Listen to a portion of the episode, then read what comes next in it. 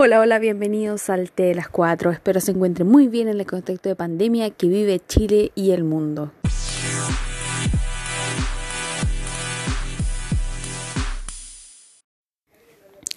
Hoy hablaremos sobre un tema que ha estado en la palestra nacional desde hace un tiempo. Me refiero a los autodenominados presos políticos, y más en conciso al caso de Celestino Córdoba. Recordar a quien nos escucha que se llama preso político a la persona que se encarcelaba por sus convicciones y actividades de tipo político. Hasta aquí vamos bien, hasta la definición. ¿Por qué? Porque en el país no existen presos políticos. ¿Por qué un grupo de presos se denomina así? Porque una parte de la población los denomina a ellos así. Es difícil encontrar una respuesta.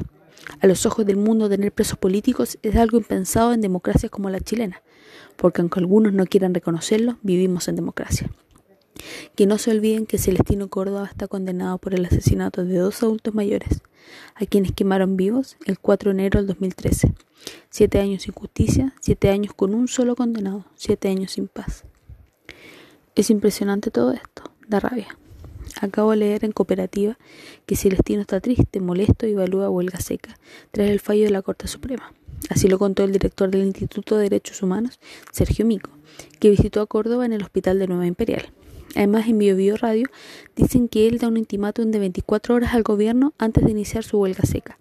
Recordar que el denominado Machi lleva 102 días de huelga de hambre. ¿Qué quiere? ¿Estar libre en su comunidad seis, meses?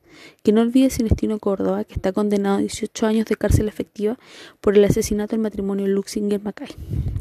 Hagamos un ejercicio. Tomemos a Hugo Bustamante asesino de dos personas en 2005, si no me equivoco, y principal sospechoso en el asesinato de Ámbar. Pide libertad por seis meses. ¿Usted lo aceptaría? ¿O le entregaría la libertad temporal a Julio Pérez Silva, el psicópata de alto hospicio, quien asesinó a 14 jóvenes? ¿Por qué piden libertad temporal? ¿Por qué piden libertad temporal para unos y no para todos? ¿Es que acaso hay presos de primera y segunda categoría? Unos merecen libertad temporal por su conmovisión mapuche, pero los no mapuches no. ¿De qué estamos hablando? ¿Doble discurso? ¿Es a todos o ninguno? He leído algunos comentarios y hay gente que dice, es que él no los mató. ¿Qué hacía entonces a metros de la casa con un balazo de Luxinger en el estómago? ¿Fue teletransportado ahí? ¿Iba pasando por el sector? Hay otros que dicen que debe cumplir, como cualquier preso, la condena en la cárcel. En realidad usan palabras más fuertes, pero no es necesario reproducirlas. Hoy fue un día noticioso para este caso. La Corte Suprema chilena rechazó que vaya a su rehue, lo que está pidiendo hace rato. ¿Cuál fue la consecuencia? Amenaza de huelga seca, dando plazo de 24 horas para que se acoja a su pesitorio. Bajo amenaza no se consigue nada celestino. Pero bueno, esa es tu tónica. Es una lástima. Espero de corazón que el gobierno chileno no caiga en estas amenazas y no del brazo torcer.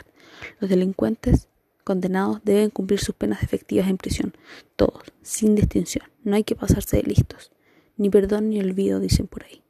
Chao, chao. Muchas gracias.